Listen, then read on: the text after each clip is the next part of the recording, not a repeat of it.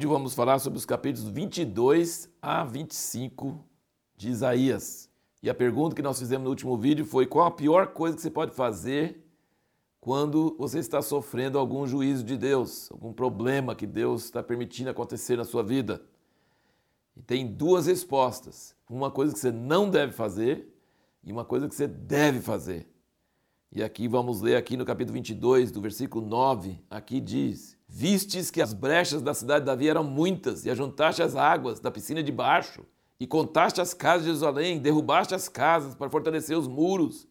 Fizeste também um reservatório entre os dois muros para as águas da piscina velha. Então fez um monte de coisa, solução natural, né? Mas não olhaste para aquele que eu tinha feito, nem consideraste o que o formou desde a antiguidade. O Senhor Deus dos Exércitos convidou naquele dia para chorar e prantear, para rapar a cabeça e cingir o silício. Mas eis aqui gozo e alegria, matam-se bois, degolam-se ovelhas, come-se carne, bebe-se vinho, e se diz: comamos e bebamos, porque amanhã morreremos. Mas o Senhor dos Exércitos revelou-se aos meus ouvidos, dizendo: Certamente essa maldade não se vos perdoará até que morrais, diz o Senhor Deus dos Exércitos. Então a resposta é: não procurar solução material, solução natural em primeiro lugar, mas procurar Deus, porque Ele diz: sou eu que permiti acontecer.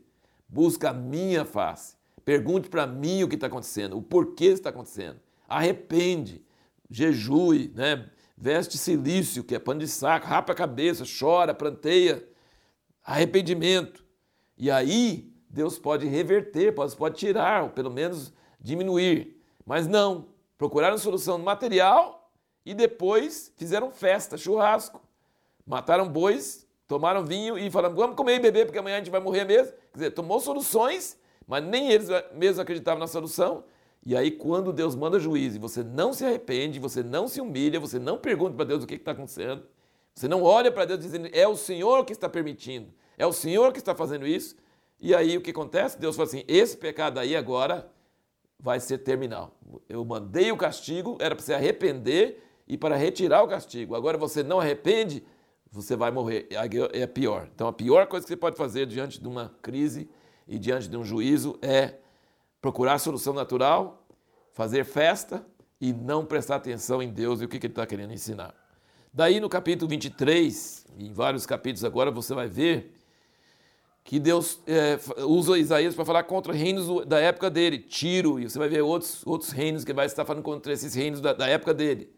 Lembre que nós estamos dizendo, a, a profecia sempre tem a ver com acontecimentos atuais da época de Isaías, e isso também é, está referindo a outros acontecimentos no futuro que ainda não aconteceram, porque você vai notar que Tiro e Babilônia e todos, Moab, esses outros países que Isaías fala contra eles, você vai, você vai ver essas mesmas palavras, mesmos termos lá em Apocalipse, quando fala sobre o sistema do mundo, o sistema humanista, que ele chama de Babilônia, naquela época lá em Apocalipse. Então, é, e, e qual o motivo que Deus quer exercer juízo sobre esses países, tanto na época de Isaías, como agora no final dos tempos, muito mais?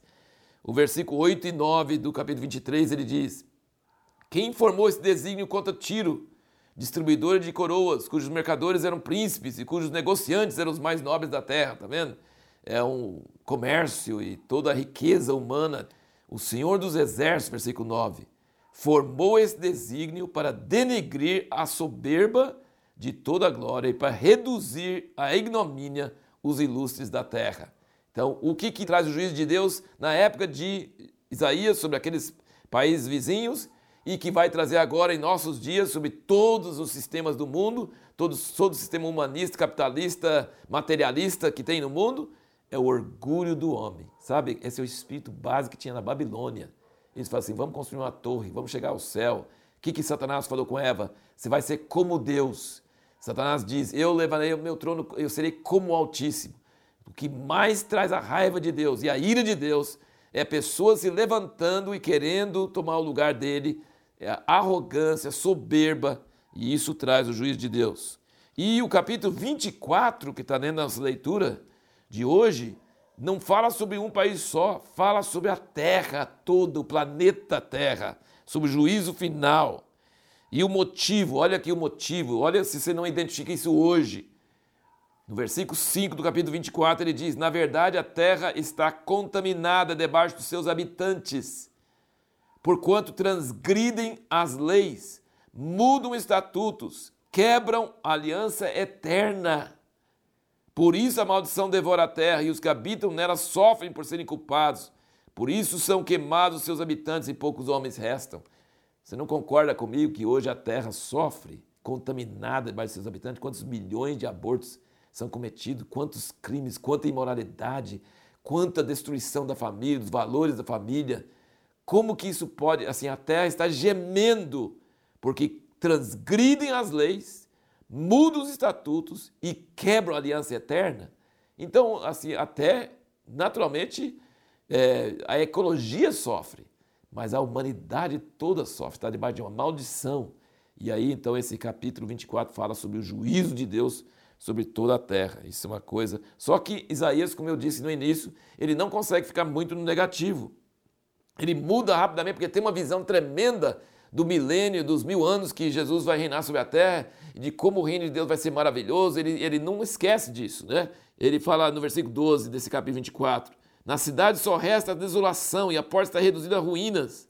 Mas depois, no versículo 14, diz: Esses alçarão a sua voz, bradando de alegria por causa da majestade do Senhor, clamarão desde o mar. Por isso glorificar o Senhor no Oriente, na região litorânea do mar, ao nome do Senhor Deus de Israel.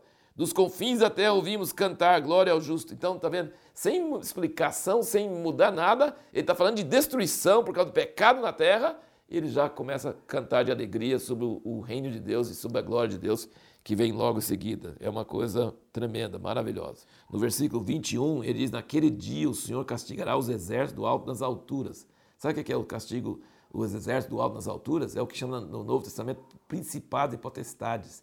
São as forças demoníacas que governam o mundo. E os reis da terra sobre a terra. E serão ajuntados como presos numa cova e serão encerrados num cárcere. E serão punidos depois de muitos dias. Então a lua se confundirá e o sol se envergonhará, pois o Senhor dos exércitos reinará no monte Sião e em Jerusalém, perante seus anciãos, manifestará a sua glória no capítulo 25, tem aqui no versículo 7 uma coisa tremenda. Ele fala: Destruirá neste monte a coberta que cobre todos os povos e o véu que está posto sobre todas as nações. O que é esse coberta que cobre todos os povos e o véu que está posto sobre todas as nações? Sabe o que é isso?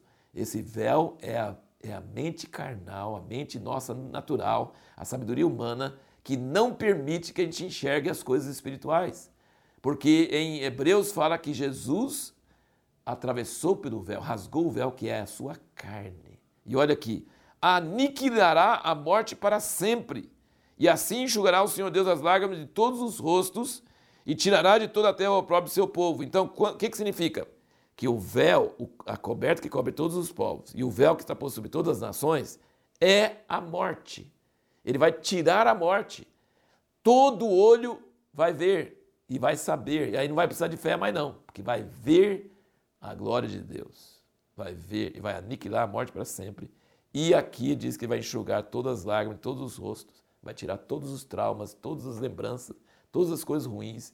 E, e aí vai, o povo de Deus vai se alegrar e o povo que não é de Deus, inimigo de Deus, vai, é, vai ser julgado. E, e, então, assim, no Apocalipse, você vê no 18, ai, ai, e você vai ver aleluia, aleluia. Então, o mesmo acontecimento cria lamúria e cria alegria. Então, a vinda do juízo de Deus sobre a terra vai trazer destruição para os altivos na terra, mas vai trazer alegria para os humildes da terra. Isso é um grande tema do livro de Isaías.